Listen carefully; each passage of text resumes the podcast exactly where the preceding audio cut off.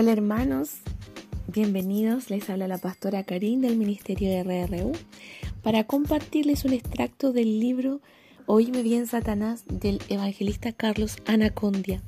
En el capítulo 2 de Demonología hay un punto importante que quisiera compartirles, en donde el autor plantea una pregunta. Dice así, ¿pueden los espíritus inmundos producir enfermedad?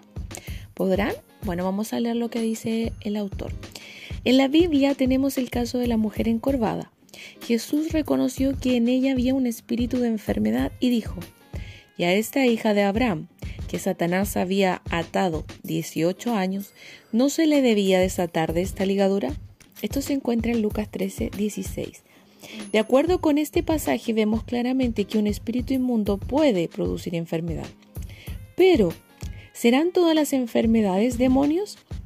Durante muchos años se creyó que así era, aunque en realidad no todas lo son. Debemos aclarar este punto y comprobarlo con la Biblia. En Lucas 9.1 tenemos una de las tantas afirmaciones del Señor Jesús acerca de este tema.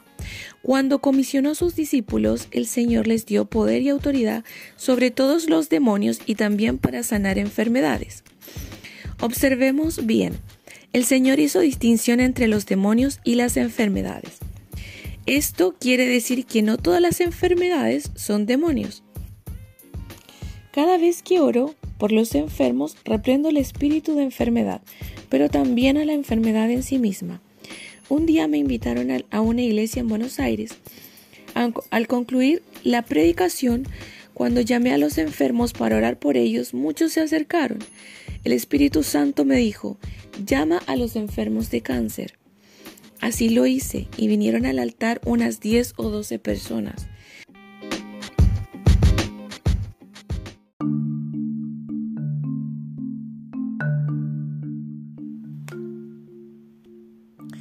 Cuando oré por ellas reprendí la enfermedad. Espíritu de cáncer, sal fuera de estas vidas en el nombre de Jesús. También dije, enfermedad de cáncer, sal fuera de ellos. En el momento que reprendí, cuatro de ellos cayeron al piso revolcándose y echando espuma por la boca y fueron sanos. Los que no cayeron ni se movieron también testificaron que recibieron sanidad. Dios es soberano. Los que creemos saber algo nos damos cuenta de que nada sabemos y que solo somos pequeños siervos de un gran Dios. Aleluya. Existen muchas causas de enfermedad. En capítulos siguientes explicaremos con más detalle la importancia del poder del perdón. 70% de las personas que tienen problemas espirituales y que ingresan a la carpa de liberación lo hacen porque tienen odio, rencor, resentimiento, raíces de amargura, una de las mayores causas de enfermedad y opresión en sus vidas. La mayoría recibe sanidad física al encontrar sanidad interior por medio del perdón. Examine su corazón. No sea que se encuentre odiando a su cónyuge, a un primo, un pariente, un vecino, un hermano o una hermana. El odio y el resentimiento traen consigo, que traen consigo muchas veces son la causa de enfermedades que no sabemos de dónde provienen. No importa la razón o la causa de tal odio, Jesús perdonó y dijo que nosotros también lo debemos hacer. No hacerlo es permanecer en condenación y faltar a la palabra. El perdón no es un sentimiento, es una decisión. Si usted quiere perdonar, el Señor le ayudará a hacerlo y pídale ayuda a Dios. He orado por personas, dice el autor, arruinadas por enfermedades que han recibido la salud al terminar la oración en que confiesan el perdón. Obviamente habiendo recibido a Cristo igual.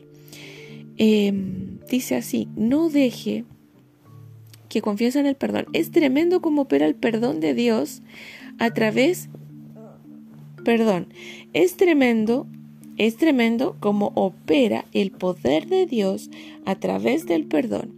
No deje que el diablo aproveche sus sentimientos para producir enfermedades en su vida. Ese es el extracto. Espero que les haya servido. Dios les bendiga. Chao, chao.